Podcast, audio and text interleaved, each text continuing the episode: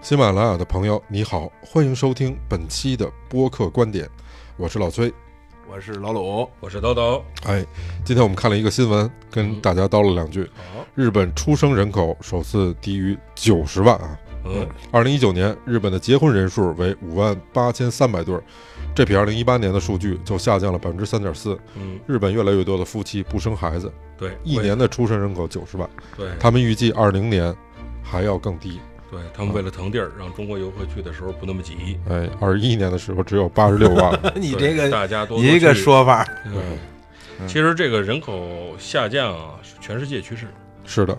中国，我这儿查了一下数据啊，中国生育报告二零一九年指出，二零一八年我国新出生人口约在一千五百万以下，与以往相比下降百分之近十三。我就这么说吧，为啥放开二胎呢？嗯，啊，你就想想，为了我们的养老金，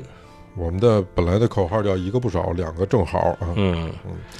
呃，日本经济学的报道称，出生人数下降可能是由于多种因素导致的，其中最重要的原因是适合分娩的女性的数量呈下降趋嗯势，哦，导致二零年和二一年持续的日本的整年人口只有八十多万，嗯啊，非常可怕的一个数据。对嗯，但是呢，人口总数量不会增长，因为现在人都长寿。嗯对，哎，据统计啊，在二零一九年的七月份，年龄在二十五到三十九岁之间的女性是九百六十九万人，嗯，比去年同月下降了有二十一万人之多。所以赶快生闺女。哎，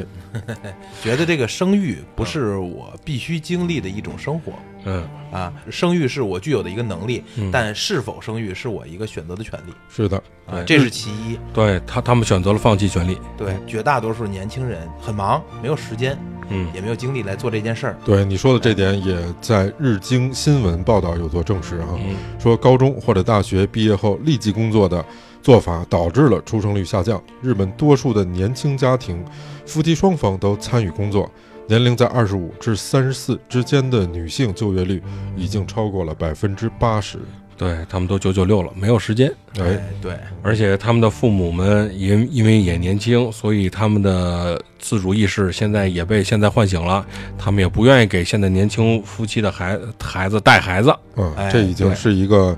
因为日本本来就是一个老龄化的社会了，对现在可能会更加严重哈。嗯哼，嗯，我们的前车之鉴。对，我们也得注意，对，所以现在的解决办法就是多生女孩儿。嗯，多生，赶快生，嗯，哎，怎么能控制这个生育性别呢？嗯，